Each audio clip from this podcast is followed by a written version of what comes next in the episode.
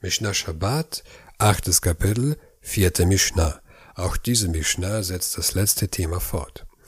Devek kideleten berosh hashafshevet. Leim, als man ihn auf die Spitze der Leimrute streichen kann. Eine Leimrute ist ein Werkzeug der Vogelfänger. Es ist ein Zweig mit Leim bestrichen. Auf diesen Zweig setzten sich Vögel und blieben kleben. Wer so viel Leim herausbringt, dass man damit einen Vogel fangen kann, muss ein Opfer bringen. Sefet vegafrit kidela asot nekev. Pech oder Schwefel, als man darin ein Loch machen kann. Ein Loch im Gefäß kann mit Pech oder Schwefel wieder verstopft werden. Die dazugehörige Menge wird im nächsten Abschnitt erklärt. Sha'ava kideleten alpi nekev katan. Wachs, als man damit ein kleines Loch verstopfen kann.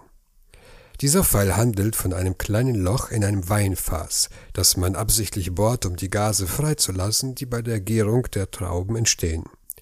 Wer so viel Wachs hinausträgt, dass es genügt, um damit ein kleines Loch zu stopfen, muss ein Opfer bringen. Dagegen muss das Maß an Pech und Schwefel größer sein. Charsit gedel asot fikur shilit surfei zahav. Ton als zur Mündung eines Schmelztiegels der Goldschmiede nötig ist. Ein Charsit ist ein Stück Ton oder Estrich. Er wird benutzt, um die Öffnung am Tiegel der, der, der Goldschmiede zu verschließen. Mit Goldschmieden sind hier die Goldläuter gemeint, die Gold von Schlacken reinigen.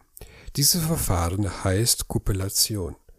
Der Goldläuterer verschließt die Öffnung des Tiegels, während er das Gold läutert. Das Verschließen dient der Erhöhung der Temperatur.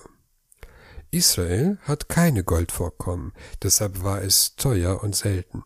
Die Bibel nennt zahlreiche Orte, woher das Gold kommt, so zum Beispiel gleich zu Beginn von Bereshit 2.11 das Land Chavila.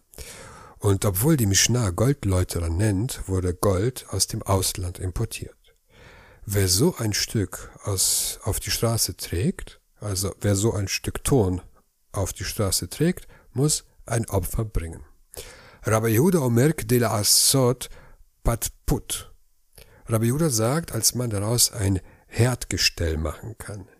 Der Schmelztiegel des Goldläuterers stand auf einem Dreifuß. Nach der Meinung von Rabbi Yehuda ist die Menge des Tons, für die man ein Opfer bringen muss, kleiner als zur Abdeckung des Tiegels. Kann man aus dem Ton einen Dreifuß formen, muss man für sein Herausbringen ein Opfer bringen. Suvin kideliten al pikur shilitzorfe zahav. Kleie, als man auf die Mündung des Schmelztiegels der Goldschmiede legt. Wo keine Kohle aufzufinden war, benutzten die Goldschmiede Kleie als Heizmaterial. Sid kedelasut ktana sheba babnot. Kalk, als man das Kleinste an einem Mädchen bestreichen kann. Zur Zeit der Mishnah haben sich Mädchen Kalk auf den Körper aufgetragen, um Haare zu entfernen. Eine Art Epilation. Der kleine Finger ist das kleinste Glied, das man mit Kalk bestreichen kann.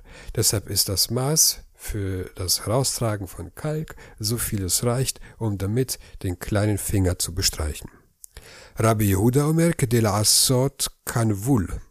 Rabbi Yehuda sagt, als man den Haarwuchs an den Schläfen entfernen kann. Rabbi Yehuda ist strenger als die anonyme Lehre der Mishnah und verkleinert das Maß von Kalk, das man auf die Straße tragen darf.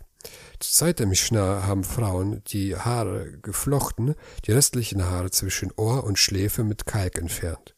Das ist nach Rabbi Yehuda das Höchstmaß an Kalk, das man am Schabbat auf die Straße tragen darf. Rabbi Nehemia Omer Kedela Asot Antofei. Rabbi Yehuda sagt, dass man eine Salbe machen kann. Um das Ende der Mishnah verständlich zu machen, füge ich noch die Worte der Tosefta hinzu. Rabbi, sagte Rabbi, die Worte Rabbi Judas leuchten ein, wenn er wie ein Ei ist, und die Worte Rabbi Nehemias, wenn er zerstoßen ist. Worum geht es hier? Nach Rabbi Yehuda Hanassi gibt es keinen Widerspruch zwischen Rabbi Yehuda und Rabbi Nehemiah. Sie reden über die gleiche Sache und über das gleiche Maß, nur mit einem feinen Unterschied. Rabbi Yehuda spricht über den Kalk in Form von einem ovalen Klumpen zum Rollen über die Schläfen und Rabbi Nehemiah spricht über den Kalk in seiner zerstoßenen Form, der als Pulver ein Bestandteil einer Salbe bildet.